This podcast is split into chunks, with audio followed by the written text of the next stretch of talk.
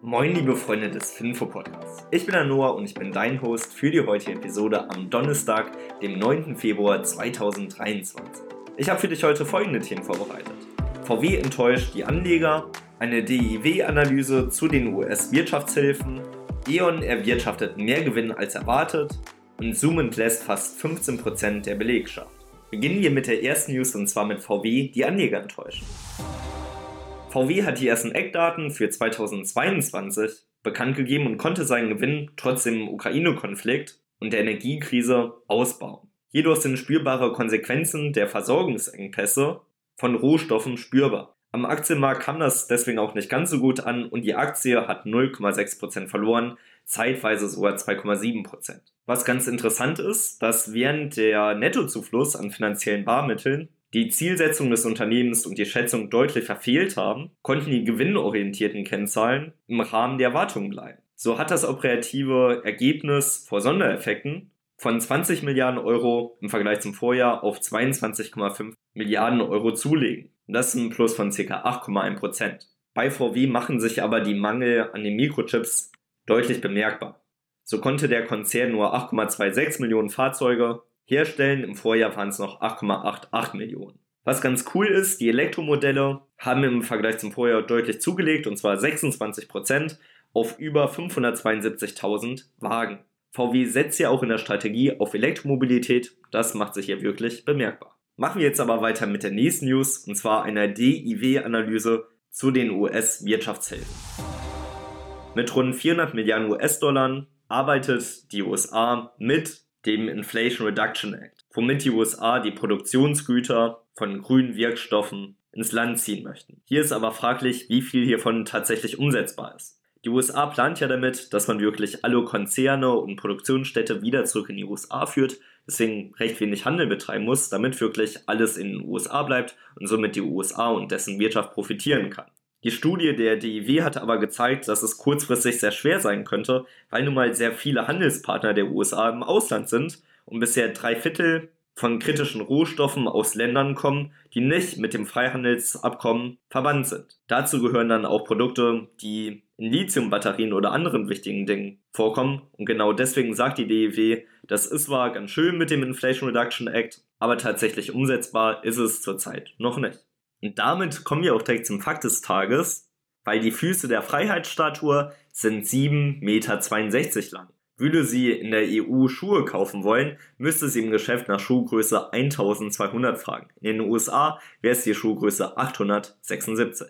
Machen wir jetzt aber weiter mit der E.ON, weil sie haben mehr Gewinn erwirtschaftet als erwartet.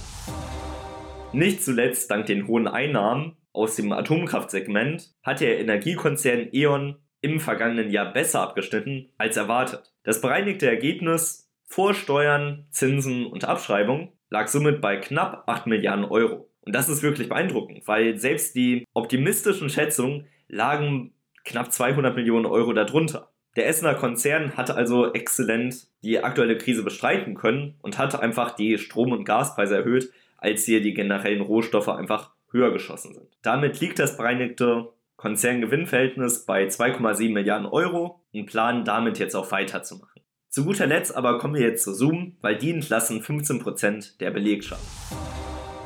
Der Videokonferenzdienst Zoom will angesichts der ungewissen Wirtschaftslage einen großen Stellenabbau ankündigen. So sollen ca. 15% der Belegschaft entlassen werden, das sagte zumindest der Vorstandschef Eric Juan. Das entspricht ca. 1300 Mitarbeiterstellen und außerdem sollen noch die Bezüge gekürzt werden und Bonis gestrichen werden für die Topmanager. Auch er selbst geht da voran und kürzt sein Gehalt um 98%. Prozent. Das signalisiert schon mal, dass ihm die ganze Lage auch ernst ist. Zoom hat ja zu Beginn der Covid-Krise extrem profitiert, weil einfach so viele ins Homeoffice gewandert sind und fast jeder auf einmal Zoom-Calls veranstaltet hat. Dadurch ist natürlich auch die Aktie extrem nach oben geschossen, ist jetzt sehr abgekühlt, aber dennoch gehen Experten davon aus, dass so nachhaltig sein wird und dass wir immer mehr Videokonferenzen ausführen werden. Und damit sind wir auch schon bei der Aktie des Tages, weil das ist heute Zoom Video. Zoom Video mit Sitz in San Jose in den USA ist ein amerikanischer Anbieter von Softwarelösungen für Videokonferenzen. Das 2011 gegründete Unternehmen mit etwa 4500 Mitarbeitern verzeichnete zuletzt einen Umsatz von 2,65 Milliarden US-Dollar. 2011 wurde das Unternehmen von Eric Juan gegründet. 2015 war es dann im Series C Funding und hier nehmen sie weitere 30 Millionen Euro an Risikokapital ein 2019 war dann der Börsengang von Zoom zu einem damaligen Ausgabepreis von etwa 36 US-Dollar und 2020 während der Corona-Pandemie sind die monatlichen Nutzerzahlen von 10 Millionen auf etwa 200 Millionen Nutzer gestiegen, wodurch der Börsenwert explodiert ist. 2021 haben sie dann das Karlsruher Unternehmen Kites übernommen das ist ein Unternehmen für automatisierte Übersetzung und heute ist der Aktienkurs wirklich extrem zurückgekommen. Der damalige Antrieb durch die Corona-Pandemie ist erstmals vorbei und es wird spannend sein zu beobachten, wie das Unternehmen im Gegensatz zu seiner Konkurrenz in der Zukunft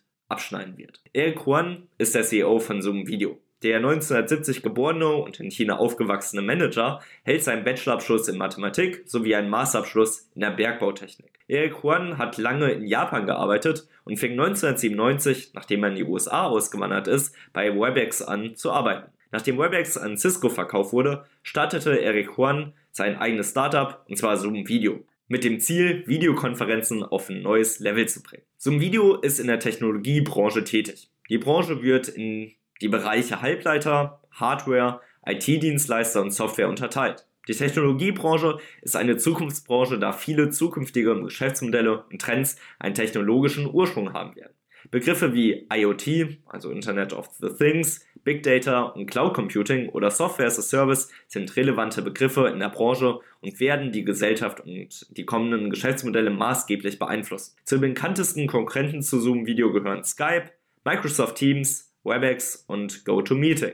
Das bekannteste und meistgenutzte Produkt von Zoom Video ist Zoom Meetings. Zoom Meetings bietet Nutzern die Möglichkeit, Online-Videotelefonie mit mehreren Nutzern gleichzeitig zu führen. Das System kann kostenfrei genutzt werden, hat allerdings auch kostenpflichtige Modelle, weil in der normalen Version hat man eine begrenzte Zeit. Beim weiteren, wenn man mehr telefonieren möchte, da ist es kostenpflichtig. Zu den weiteren Produkten von Zoom Video gehören Zoom Phone, einer professionellen Telefonlösung für Unternehmen, Zoom Video Webinars zur professionellen Gestaltung von Webinars sowie Zoom Conference Room, eine Möglichkeit, klassische Videocall-Hardware in die Cloud zu bringen. Und das sorgt dafür, dass Zoom 5 von 10 möglichen Punkten im allaktien Qualitätsscore erreicht und somit ein relativ solides Unternehmen.